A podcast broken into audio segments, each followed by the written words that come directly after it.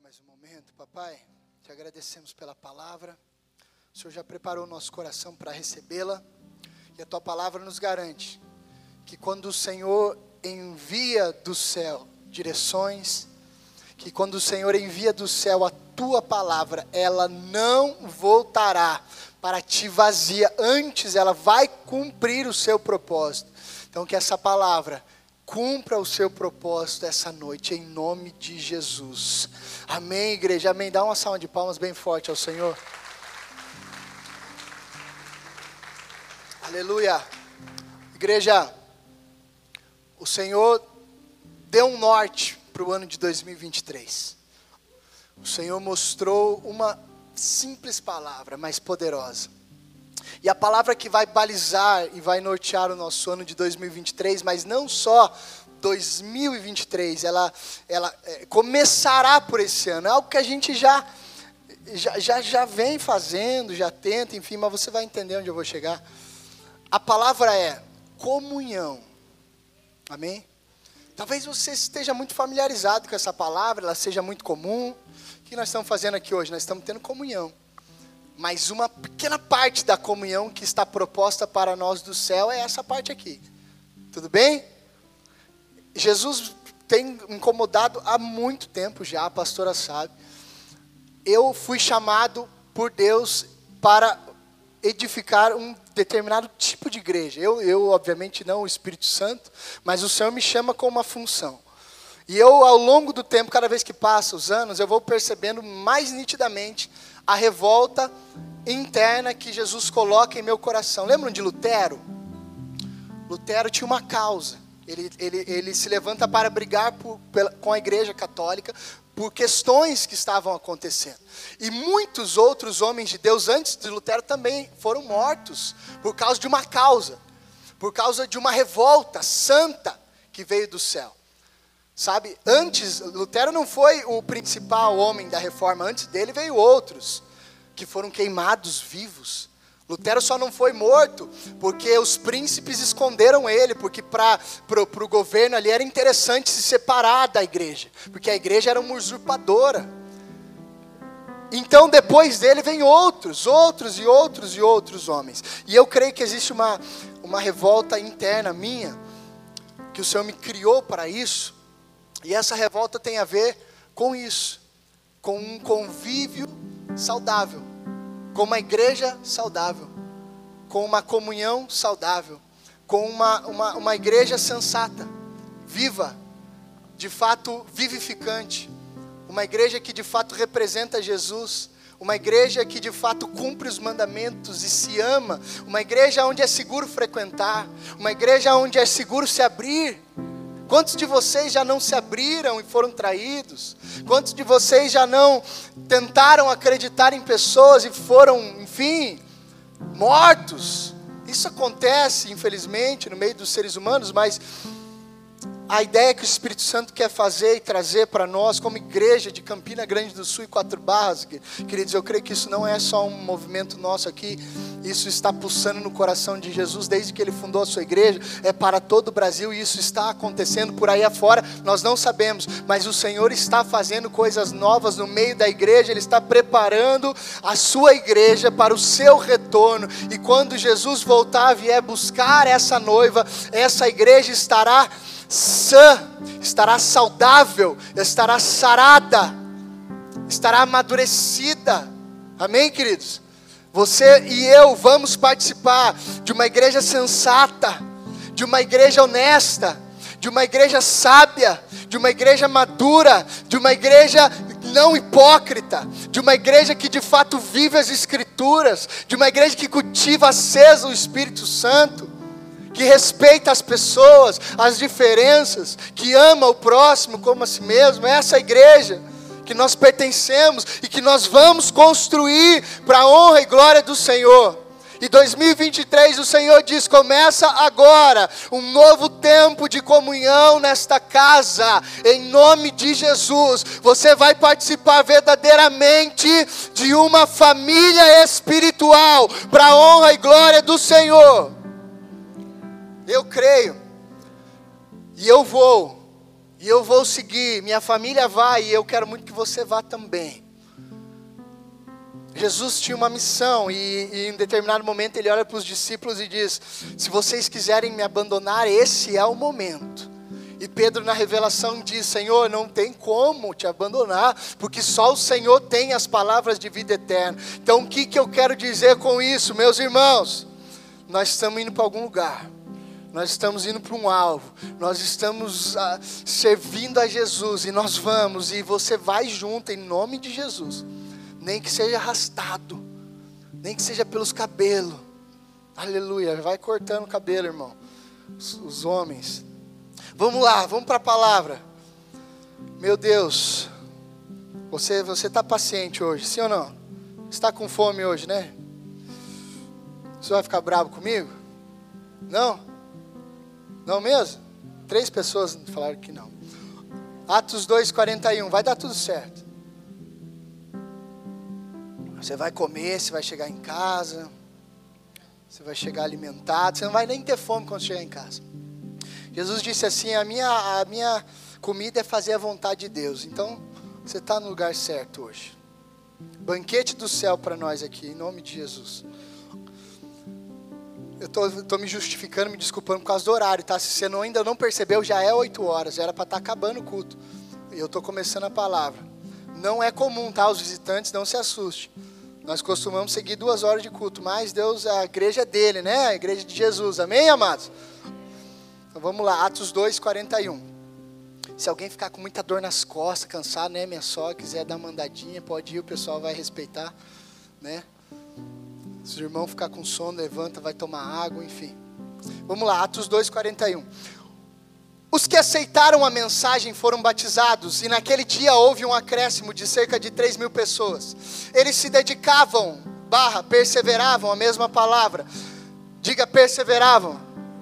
Ou dedicavam, a mesma palavra. Ao que? Ao ensino dos apóstolos, à comunhão, e ao partir do pão, e às orações.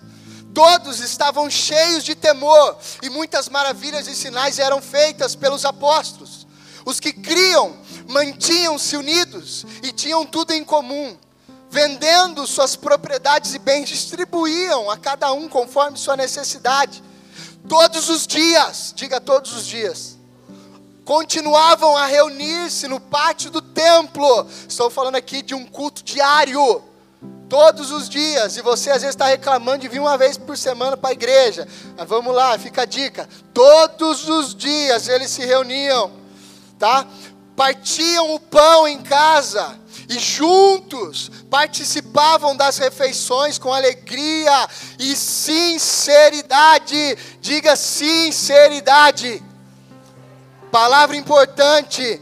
Alegria, sinceridade de coração, louvando a Deus. E por causa disso, dessa postura, eles tinham a simpatia do povo Sabe, não era uma igreja que o vizinho odiava, que o irmão ali falava misericórdia, não entro lá por nada. Não, a igreja cultuava, havia Deus, havia coisas incríveis, e as pessoas de fora simpatizavam, olhavam e falavam: Uau, que comunhão, que povo interessante, que negócio incrível que está acontecendo ali. Os não convertidos, todo o povo simpatizava, a ponto de um dia, sabe, é, você chegar num lugar e a pessoa falar: Você é evangélico? Sou de que igreja? Do Bola de Neve, uau!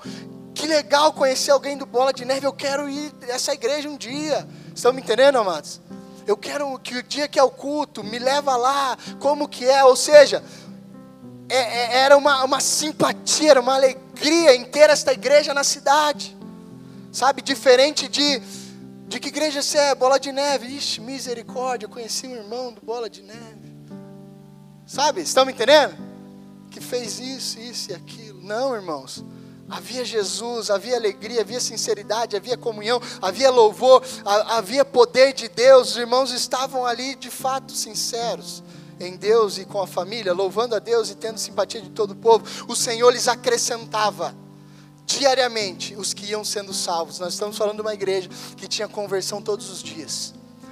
Todos os dias tinha alguém entregando a vida para Jesus. E eu estou falando aqui de uma conversão genuína, frutos que permaneciam E não assim, um levanta a mão, repete a oração e volta e cai e faz tudo de novo e nunca mais entra na igreja. Está dizendo aqui que esses irmãos entravam e todos os dias o Senhor acrescentava salvos. Salvos, literal. Esse cara se arrependeu, ele se converteu, ele mudou a vida.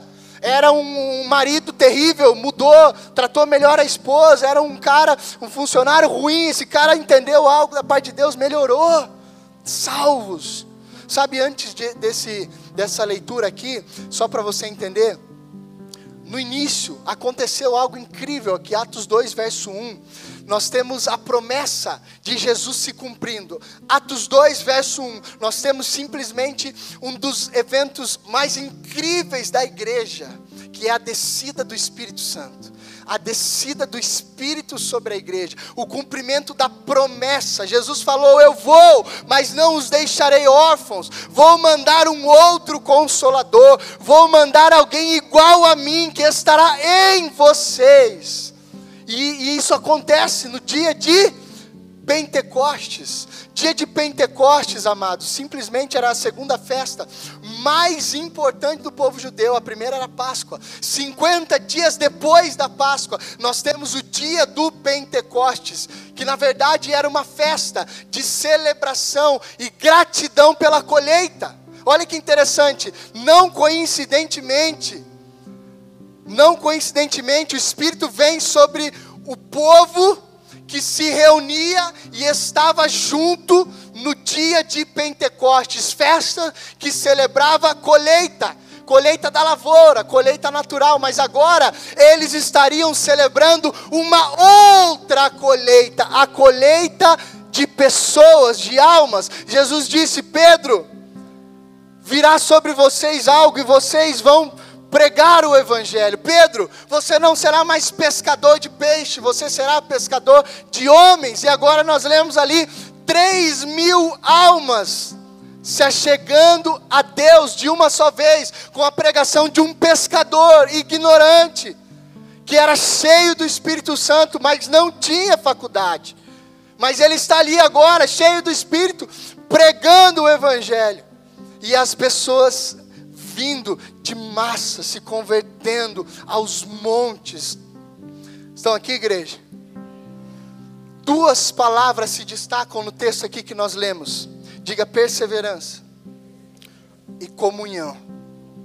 Sabe, uma, uma descrição de perseverança: constância, firmeza, permanência num estado ou numa atividade perseverante. Você é perseverante. Eu tenho perseverança, Senhor, eu busco perseverança. O que, que você está pedindo? O que você está se tornando? Uma pessoa constante. Uma pessoa que tem firmeza, que caminha com firmeza. Uma pessoa que, que permanece num estado ou numa atividade. Eu persevero. Mesmo em caso de oposição ou fracasso. Essa é uma descrição do dicionário. Através do livro de Atos, nós temos o conhecimento, igreja, das normas e padrões estabelecidos para a igreja. É, é, é, uma descrição, sabe, limpa, genuína e perfeita no livro de Atos, e o Senhor pede para nós imitarmos aquela igreja. Ele pede para a gente olhar para ela e, e, e, de fato, seguir os seus passos. Então eram normas, sabe, eram, eram prescrições, padrões. E nos padrões aqui da, que nós lemos, nós encontramos quatro coisas, quatro coisas que eles perseveravam em fazer. Diga, perseveravam em fazer. Quatro coisas eles perseveravam em fazer como igreja, e por isso a igreja se tornou, sabe, um lugar poderoso nas mãos de Deus naquela ocasião sinais, milagres, prodígios, conversões, por causa desses pilares que estão lá em Atos 2, verso 42, nós lemos. Mas vamos lá. O primeiro ponto que nós precisamos perseverar, igreja. Diga para alguém você precisa perseverar. Se estiver dormindo, já acorda. Olha para outra pessoa, irmão, você precisa perseverar. Fala para você, vai, você não, né, você não quer. Eu, eu também não gosto de fazer isso na igreja. Quando o pastor manda eu fazer, eu não faço. Mas é para guardar, entendeu? Faz parte da didática. Mas fala para você, fala, eu preciso perseverar. No que? Primeiramente, doutrina dos apóstolos. Qual é o centro da doutrina dos apóstolos, igreja? Diga Jesus. Simples. Jesus é o centro da doutrina dos apóstolos. Sabe, uma igreja para viver plena comunhão do Espírito Santo precisa ser, diga, Cristo cêntrica. De novo, Cristo cêntrica. Para viver perfeita e plena comunhão com Deus, com o Espírito Santo, com seu Filho Jesus e com os irmãos, a igreja deve ser cristocêntrica, ou seja, ela não precisa inventar moda, ela não precisa inventar a roda, ela só precisa olhar para o primogênito, para Jesus. Essa é a doutrina dos apóstolos: olhar para Jesus e seguir a Cristo com toda a sua força, carregando a sua cruz diariamente. Cristocêntrica. João 14,6 respondeu Jesus: Eu sou o caminho, a verdade e a vida. Ninguém vem ao Pai senão por mim, igreja. João 15,5: Eu sou a videira e vós sois os ramos. Quem permanece em mim e eu nele, esse dá muito fruto, porque sem mim nada podeis fazer. Vamos fazer uma igreja, vamos fundar uma igreja, vamos começar um trabalho. Como? Ah, com pessoas, com apóstolos, com pastores vamos fazer um trabalho evangelístico, vamos, enfim, fazer alguma coisa. Mas deixa eu perguntar: Jesus vai estar no negócio? Jesus vai estar envolvido, ele vai ser honrado, ele vai ser a, a figura principal da igreja, do trabalho, seja o que for. Jesus disse: sem mim vocês não podem fazer nada. Pastor, que vou começar uma célula, eu quero liderar uma célula. Jesus está queimando meu coração para discipular pessoas. Faça com Jesus. Pastor, eu vou cuidar aqui de um setor, eu vou trabalhar ali na zeladoria. Faça com Jesus. Sem mim nada podeis fazer. Amém, igreja? 1 Coríntios 3,11, porque ninguém pode lançar outro fundamento, ninguém, além do que já está posto, o qual é Jesus Cristo. Está cheio de seita e heresia por aí, irmão. Os irmãos estão querendo encher a igreja sabe, oferecendo coisas, amuletos, mantras, igreja pseudo cristãs e evangélicas. Tem por aí cheio de falso profeta, tá cheio de falso apóstolo que não é apóstolo coisa nenhuma.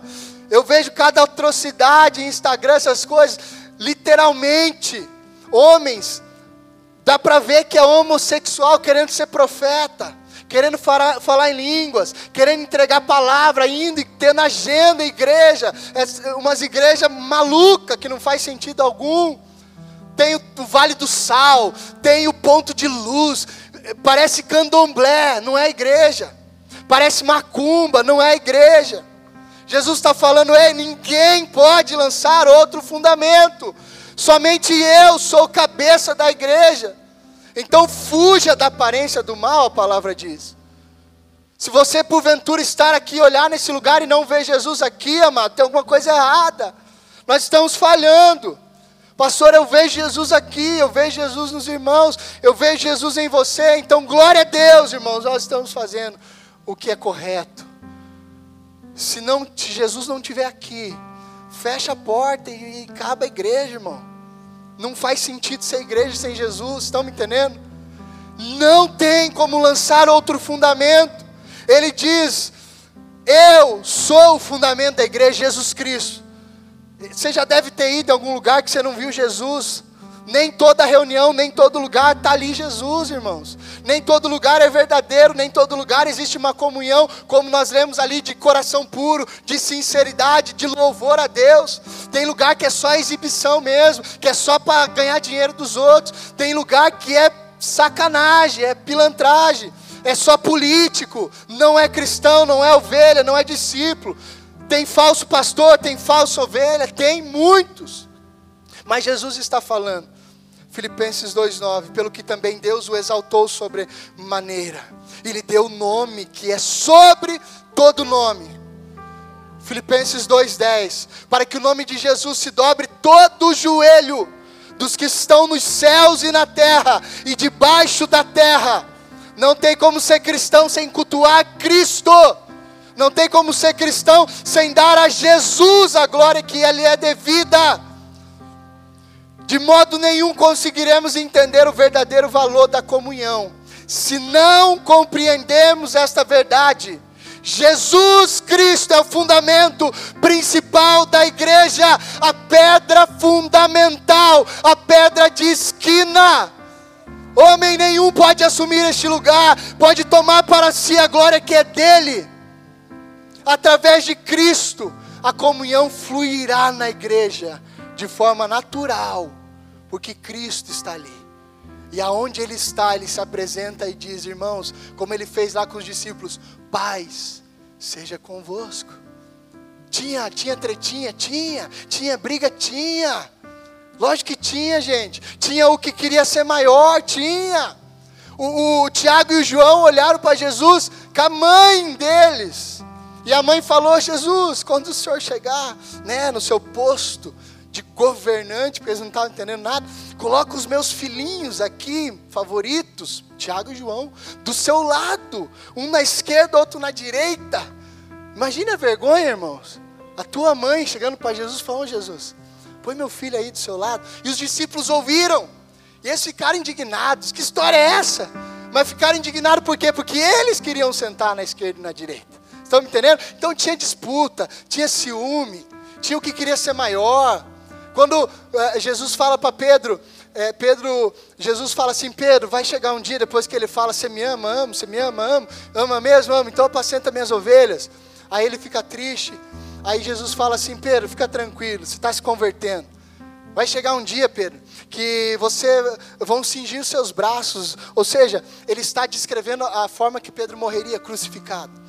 E aí Pedro fica bolado, ele fala: Puxa, Jesus, mas e esse aí?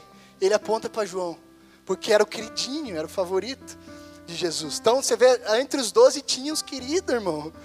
Que coisa, né? Será que tem querido na igreja? Meu não, todo mundo para mim é querido aqui, da pastora também.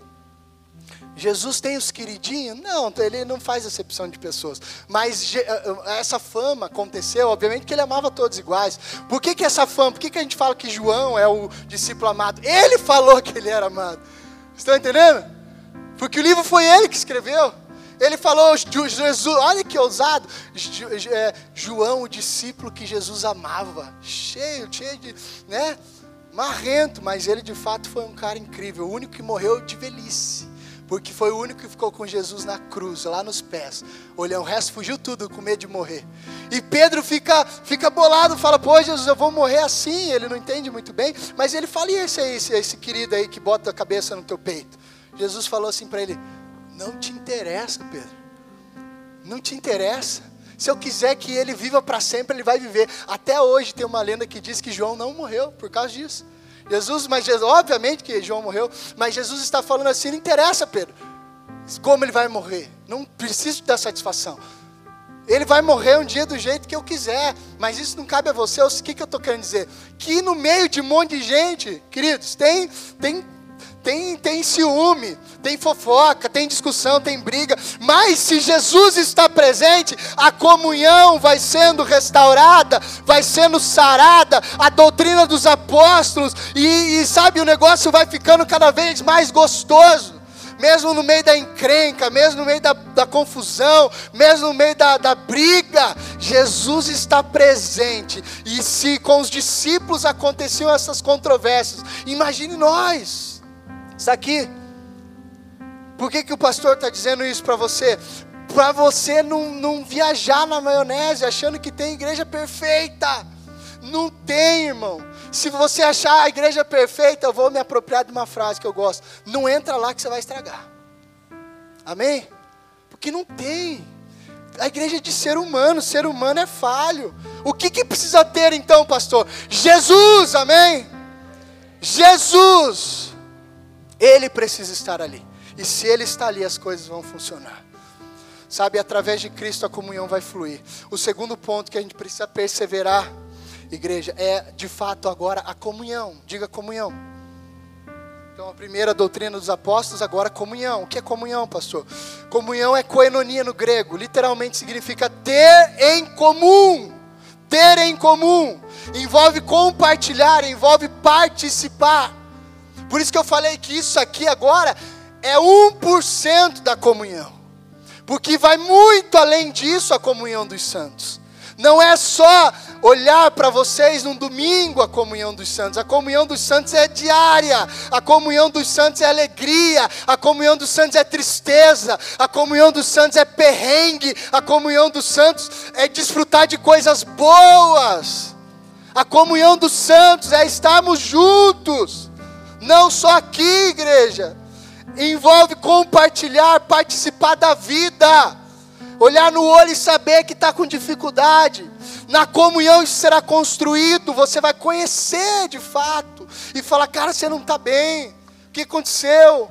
E a pessoa vai ter coragem, sensibilidade, saber que de fato ela está entre pessoas maduras que estão interessadas em amá-la, em cuidar, em fazer algo ainda que não saiba o quê. Irmãos, tem problemas que às vezes vocês relatam que nós não fazemos ideia de como resolver. Estão entendendo? tem, tem umas coisas difíceis. E, e por isso, a maioria dos pastores fala o quê? Vamos o? Vamos o? Você já chegou para um pastor contar uma coisa, pediu uma ajuda, um conselho, ele fala o quê? Vamos? Sabe o que ele está dizendo? Eu não sei como te ajudar. Eu não faço ideia, cara, do que fazer. Mas, meu irmão, para não te deixar ser uma resposta, vamos orar, porque Deus vai iluminar. Deus vai dar sabedoria. Porque nós somos homens. A gente não tem resposta para tudo, mas Jesus tem, a Bíblia tem. Então quando a gente fala, vamos orar, irmão, vamos, lógico, há um interesse em ajudar, em resolver, mas a gente não pode simplesmente fazer de qualquer jeito, dar qualquer resposta genérica. A gente precisa realmente se interessar, eu creio, em nome de Jesus, numa comunhão, amados, tão poderosa da parte de Deus, crescendo em nosso meio, a ponto de conquistarmos e adquirirmos características do tipo a empatia, misericórdia. Sabe? Você vai sentir a dor do outro. Você vai sentir a dor, você vai olhar e vai, vai perceber. E aí, meu irmão, as coisas vão acontecer de forma incrível entre nós. Sabe o que significa comunhão? Agora, no nosso dicionário, associação com uma pessoa, envolvendo amizade com ela e incluindo participação em seus sentimentos. Você e eu vamos participar em nome de Jesus de uma igreja que se interessa em pessoas e não em trabalho, em sentimentos e não em mão de obra. Amém, igreja? Você não é um objeto, um utensílio, um escravo. Você é uma pessoa que tem sentimentos, que sente dor, que sofre, e a igreja de Jesus vai participar disso, na alegria e na tristeza, é como o casamento, o voto do casamento. Na alegria, na tristeza, na saúde, na doença, na abundância ou na escassez, até que a morte nos separe. Mas não vai, porque nós vamos estar juntos ainda eternamente. Você não vai se livrar dos teus irmãos. Você não vai se livrar do teu pastor. Lá eu vou, lógico, eu não vou ser teu pastor lá. Diga graças a Deus. Pode dizer graças a Deus. Porque lá Jesus vai pastorear a gente. Amém? Relacionamento que envolve propósito e atividade comum, parceria. As três mil almas foram salvas, guarde isso, porque em Atos 2:1 eles estavam reunidos no mesmo lugar, em obediência a Jesus. Três mil almas saíram do inferno naquele fatídico dia, porque os discípulos resolveram obedecer a direção de ficar em Jerusalém, até que do alto viesse o poder e lhes revestisse. E eles ficaram, eles obedeceram. Alguns quiseram ir embora, outros foram. Eles falaram: está demorando. Cadê o poder? Cadê o, o paracleto? Cadê o Espírito? Cadê o outro consolador? Está demorando, eu tenho negócios, eu tenho trabalho, eu tenho outras coisas para fazer, enfim. E se apartaram, mas uns insistiram. Uns ficaram 50 dias depois. Estavam todos reunidos no mesmo lugar adorando. Jesus vai vir agora, o Espírito vai vir agora, não sei, mas nós estamos aqui adorando, está tão gostoso, está tão boa a nossa comunhão, está tão agradável esse ambiente. Nós estamos insistindo aqui um dia, dois dias, três dias, quatro dias, cinco dias, dez dias, trinta e cinco dias. Nós estamos todos os dias insistindo nessa comunhão, repartindo o pão, e estamos juntos, e até que um belo dia, uh, um vento entrou naquele lugar, e as paredes tremeram, amados e a recompensa da, da sua insistência foi o poder de Deus, e sobre a sua cabeça cada um recebia brasas como de fogo sobre si, e eles começaram a ficar embriagados e falar outros idiomas, e o negócio ali, irmão, nunca mais foi visto daquela forma. Por quê?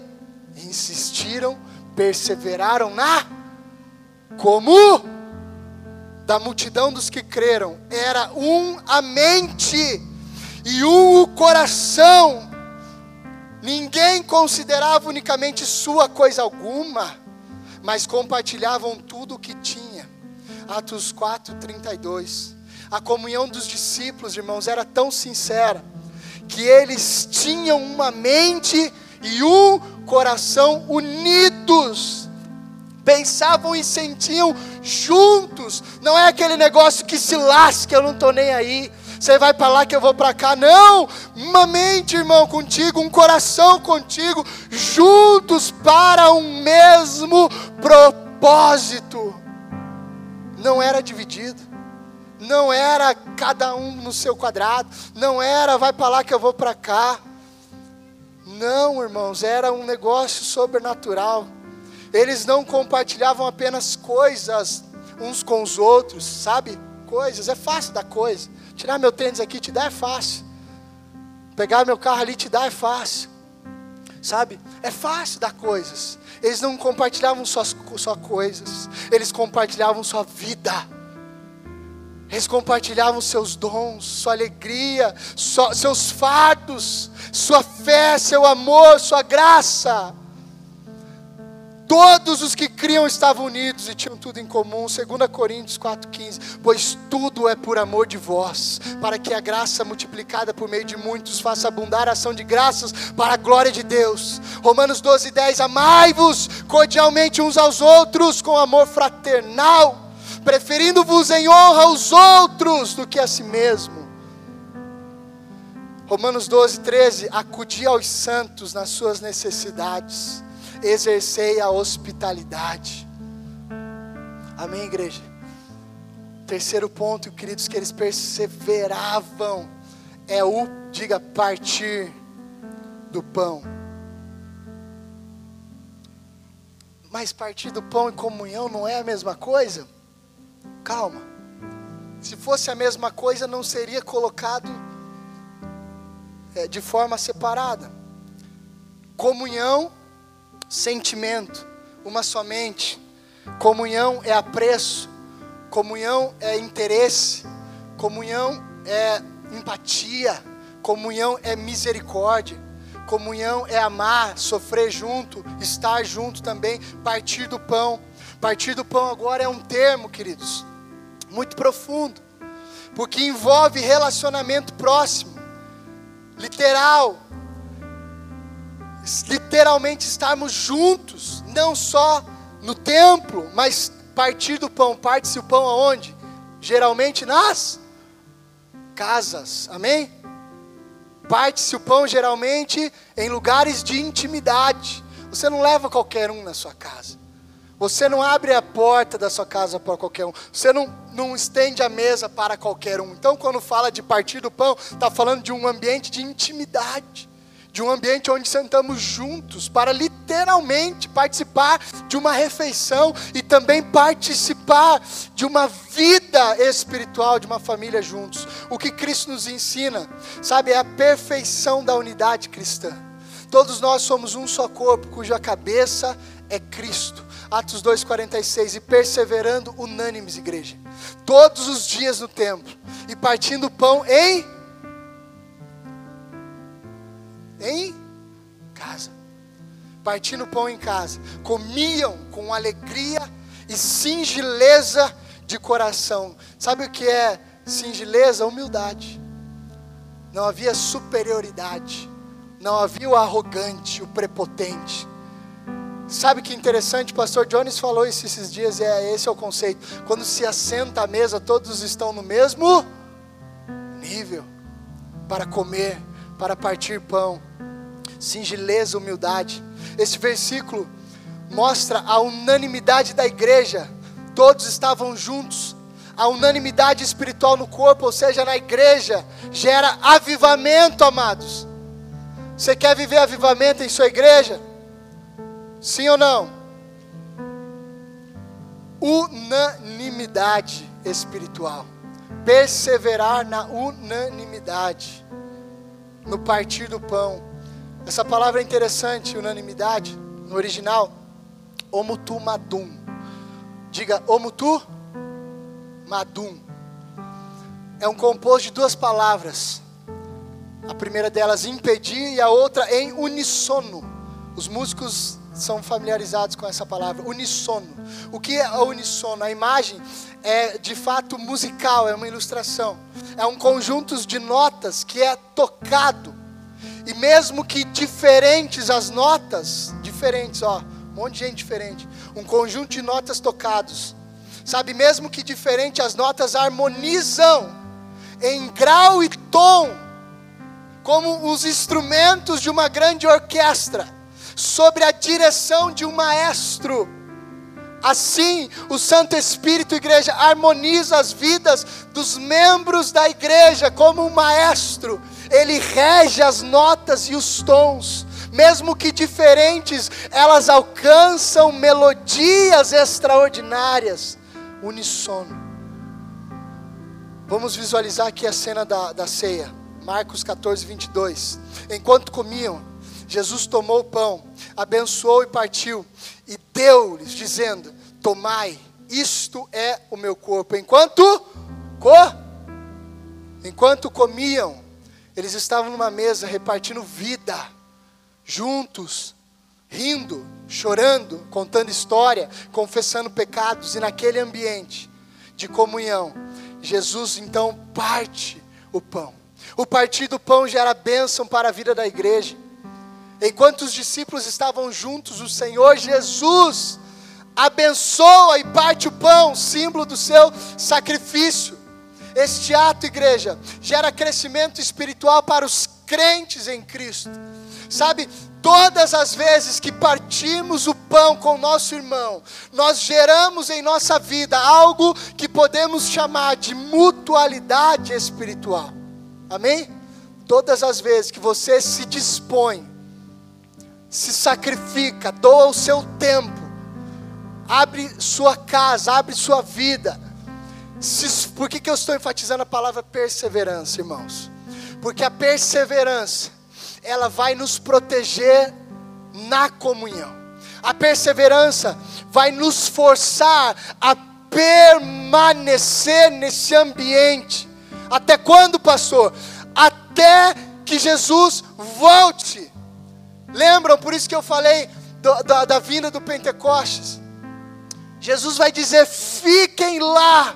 Até quando, Jesus? Não interessa, fiquem, persistam, insistam.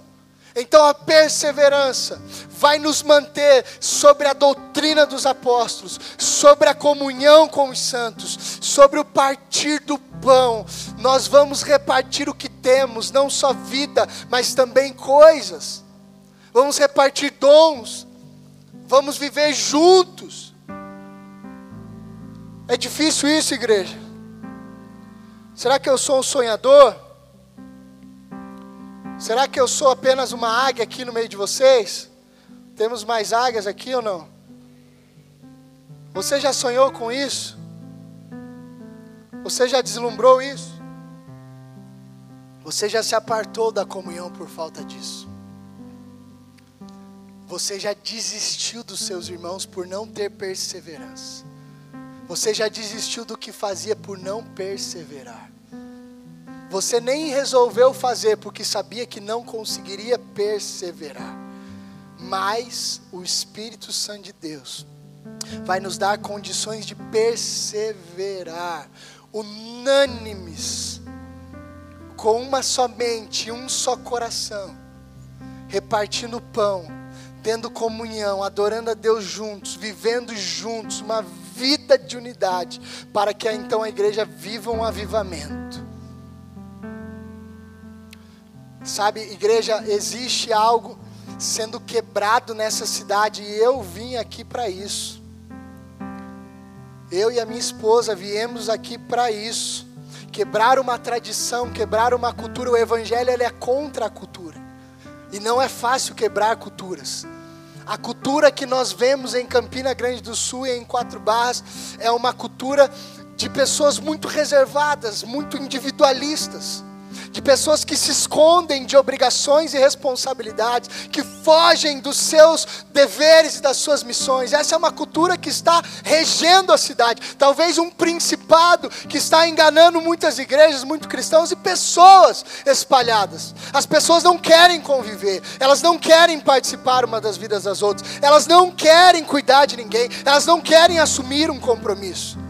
E essa é uma cultura que, em nome de Jesus, nós viemos quebrar. Enquanto eu viver e o Senhor me permitir estar aqui, nós vamos combater esta cultura. E nós vamos viver juntos. Nós vamos participar da vida juntos. Você vai parar de se esconder da igreja. Você vai parar de se esconder dos seus irmãos. Você vai abrir a sua casa. Você vai levar pessoas lá. Você vai ajudar pessoas em nome de Jesus. Você vai alimentar pessoas. Você vai socorrer pessoas. Você vai salvar pessoas. E eu percebo e hoje eu entendo porque Jesus me trouxe aqui. Porque eu era o pior de todos. Egoísta. Um cara fechado. Podia viver sozinho numa ilha tranquilamente com um cachorro e um macaco. De boa. Se tivesse onda, uma prancha, tava vivia ali sozinho, irmãos. E Jesus vem e faz o que? Me dá uma família, uma tribo. Me dá uma tribo e fala: vai aprender a amar vai aprender a se importar, vai aprender a se doar. Irmão, você quer aprender a se doar? Tenha filhos, muitos filhos, muitos. Você não faz mais nada para você. Nós saímos fugidos agora para Ponta Grossa dois dias, nem olhamos para trás. Pegamos um hotel e fomos dormir. Tiramos férias com a criançada, mas sete, sete baixinhos correndo, não, quatro baixinhos correndo e você correndo atrás deles, ah, piscina vai se afogar, praia e tal, água viva, tubarão, protetor, troca fralda, cocô, e o dia inteiro, 20 dias. Né, amor? Aí foi uma delícia, uma delícia. Mas nós voltamos assim, ó, mais moído, vamos, vamos fugir, vamos. E aí fomos lá para Ponta Grossa. Mas, então, por que eu estou falando isso? Queridos, você está olhando para um cara que era ruim demais de convivência ruim demais. E Jesus me traz para uma igreja, coloca algo no meu coração, dá uma família grande e fala: cara, você vai aprender e você vai ensinar esse povo a se amar, você vai ensinar eles a conviver, você vai ensinar eles a se perdoar, você vai ensinar eles a dedicar a vida, você vai ensinar eles a se ofertar, porque eu, o Senhor também está fazendo isso comigo. Amém, igreja? Você pode aplaudir Jesus?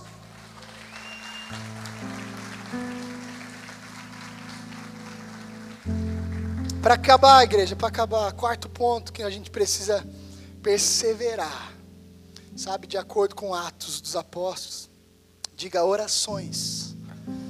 Isso aqui é a cereja, a cereja. Mais uma vez, se a igreja que você frequenta não é um lugar de oração, uma casa de oração, ela não é igreja. A igreja de Jesus é uma casa de oração. É um lugar que se ora. Falar em oração, meu Deus, vocês não, vocês não me lembraram de orar pelos pedidos. Lá no final do culto eu vou orar, quem quiser ficar. Amém, gente? Sempre me lembrem, tá? Que a gente está orando pelos pedidos. Estão orando, se esqueceram também. Os pedidos de oração. Três por culto. Oração, tem que ter oração. Tem que viver oração. Os irmãos têm que se juntar para orar. E já, já deixa aqui, ó. Missão para esse ano toda a igreja, principalmente liderança, intercessão, com certeza, liderança, diaconia, presbitério, obrigação, diga obrigação, obrigação mesmo, é imposto, tem que impor, senão os irmãos faz corpo mole. Irmão, toda última sexta-feira do mês, quando? Última sexta-feira do mês, das nove, nove, à meia-noite, nove à meia-noite, aonde que você vai estar? Aqui, amém?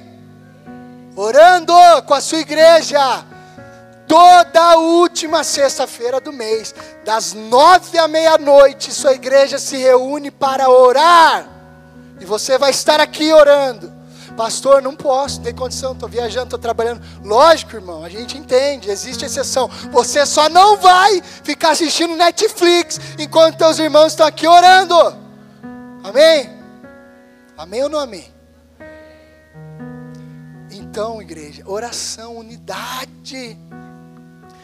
Cara, quando a gente aprende a orar em unidade, existe algo que muda. Comunhão não é verdadeiramente efetivada se a igreja não entender o valor da oração em sua vida espiritual. Vários textos bíblicos mostram que a oração feita em comunhão traz um impressionante resultado. Pedro estava preso, lembram disso? Atos 12, 5, preso. A igreja estava orando por quem? Por Pedro. Enquanto ela orava por Pedro, suas correntes, algemas e celas se abriram, igreja. Porque a igreja orava junta. Ela se reunia na casa lá escondida e orava e orava. Senhor, liberta. Senhor, faz um milagre. Senhor, vai lá com o anjo. Senhor, guarda o Pedro da morte. Senhor, faz alguma coisa. De repente as celas, bum, se abriram. As algemas caíram. E Pedro se assustou. O que aconteceu? Ele não sabia. Quando ele sai, chega lá, os irmãos estão orando. Por quem? Por ele.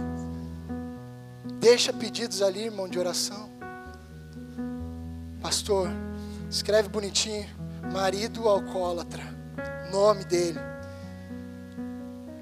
Vício. Pornografia. Vontade de suicídio. Faz, irmão, escreve pastor, meu parente tal, emprego. E a gente vai, vai desenvolver isso. Você vai ver as gemas caírem. Você vai ver os céus se moverem, amados. Irmãos, nós falamos com Deus por meio da oração. E Deus fala conosco por meio da Sua palavra. Como é que Deus fala com você? Palavra. Como é que você fala com Deus? Oração. Através da oração em comunhão da igreja, Pedro é liberto. Olha só, Tiago 5,13, irmãos. Está aflito alguém entre vós? Uma pergunta. Está aflito alguém entre vós? Ore, ore. Está alguém contente? Cante louvores. Está doente algum de vós? Chame os anciões da igreja. Diga bem forte a palavra chame, vai, diga. De novo. Terceiro, chame. Quem chama? Você. Tem alguém doente na casa? Chame alguém para ir lá. Não fica assim triste, revoltado em casa, ninguém vem aqui, mas você não falou para ninguém. Como é que a gente vai adivinhar?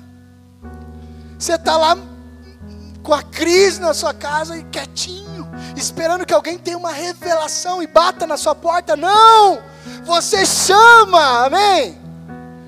Eu nunca vi o um médico ir lá em casa e bater, ô oh, André, eu tive aqui uma revelação que você está com dor de garganta, procede? Procede, doutor. Ah, então tá, eu vim aqui te medicar na sua casa. Não!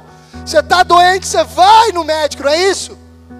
Você está aflito, você chama, você vai atrás, você faz alguma coisa.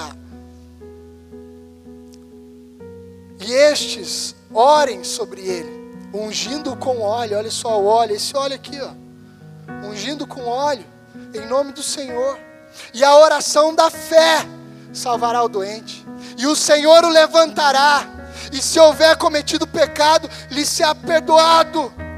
Confessai, portanto, os vossos pecados uns aos outros, e orai uns pelos outros, para serdes curados, igreja. Você está doente até hoje porque você nunca confessou o seu pecado. Se você confessar e o justo orar, você é curado. Irmão, testemunha aqui, ó, eu fui, eu fui liberto da cocaína. Do quê? Da cocaína. cheirava, pastor, eu era dependente químico, amados, antes de estar aqui. Fui liberto da cocaína porque um dia eu estava numa crise de abstinência na minha cama. Eu havia acabado de usar drogas escondido da minha esposa. E quando ela chegou em casa, eu tentei dormir.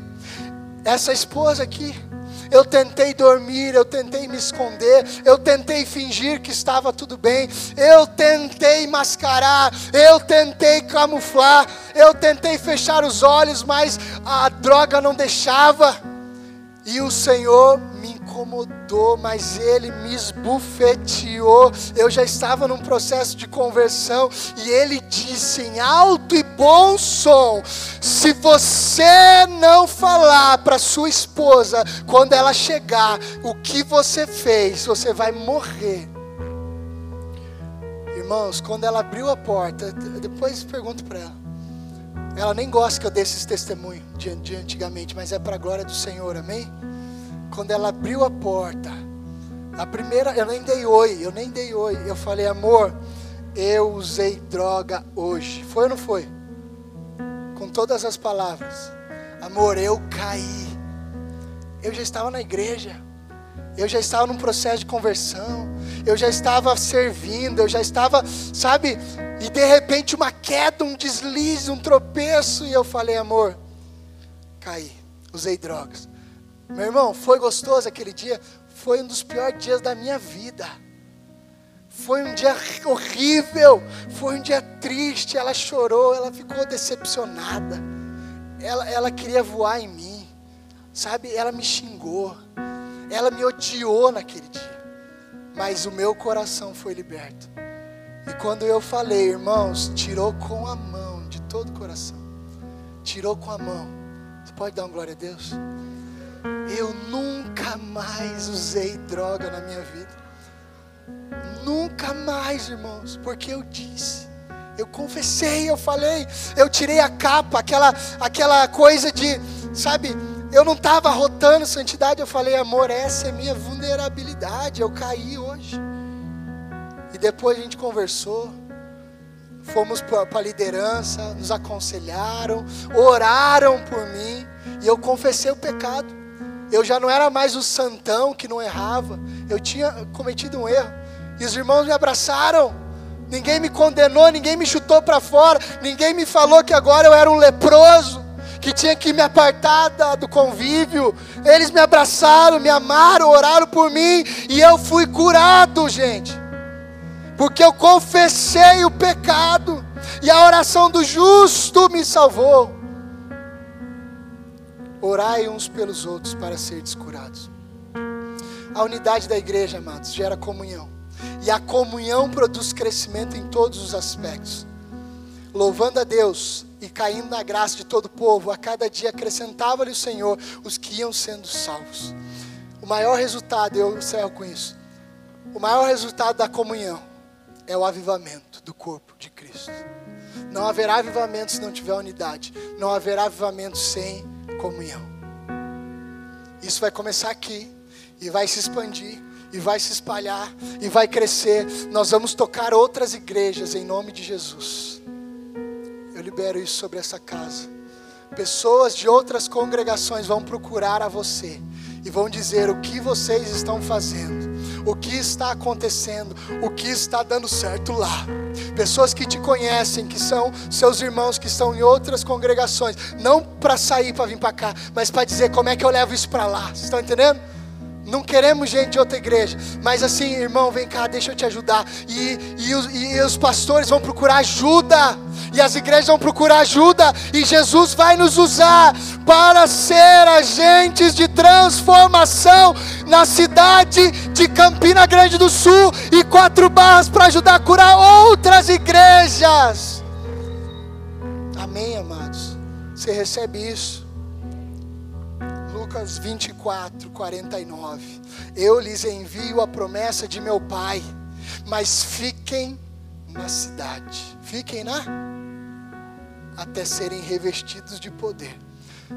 Todos, tendo-os levado até as proximidades de Betânia, Jesus levantou as mãos e os abençoou, estando ainda a abençoar-lhes. Ele os deixou e foi levado ao céu. Então eles adoraram e voltaram para Jerusalém, para a sua igreja, com grande alegria, e permaneciam constantemente no templo, louvando a Deus.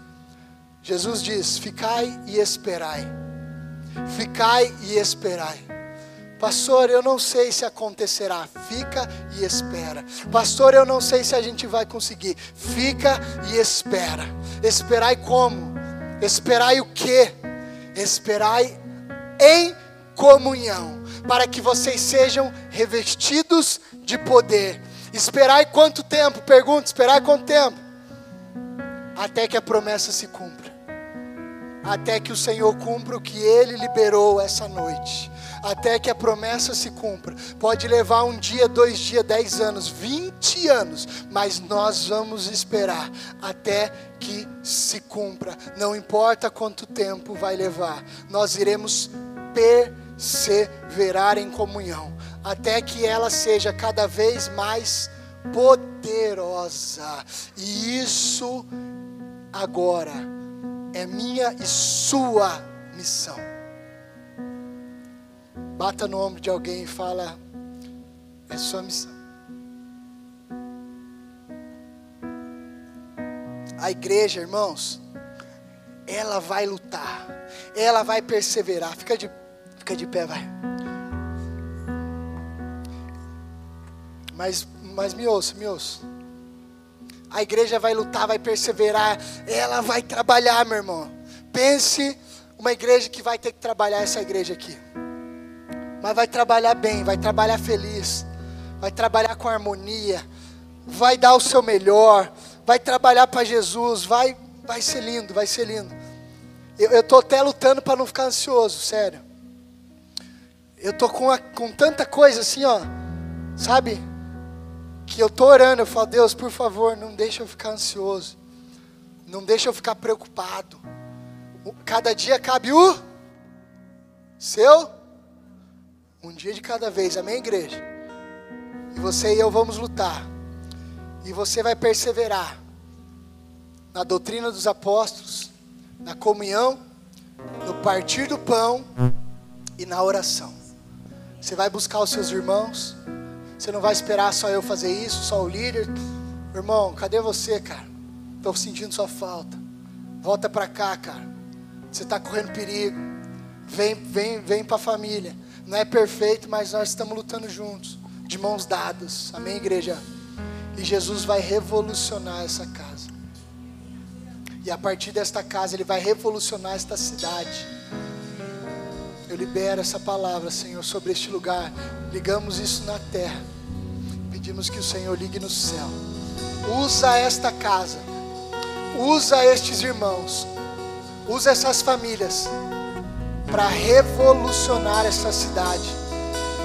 Campina e Quatro Barras é uma cidade só, papai. Usa esta igreja. E, e quando vocês menos esperar, aquilo que aconteceu em Atos, a igreja caía na simpatia de todo o povo. É óbvio, meus irmãos, que algumas pessoas não vão ouvir e se converter. Mas outras verão, virão, darão ouvidos e serão transformadas. Em nome de Jesus. Papai, nós declaramos aqui o nosso compromisso agora, papai, contigo, com a tua igreja. Vamos perseverar na doutrina dos apóstolos, que é Jesus Cristo Papai, vamos perseverar na comunhão dos santos. Vamos perseverar no partir do pão e vamos perseverar na oração, papai. Esse é o nosso compromisso. E assim como o Senhor ativou e empoderou a igreja de Atos, faz de novo em nosso meio. Faz de novo em nosso meio. Cumpriremos os nossos votos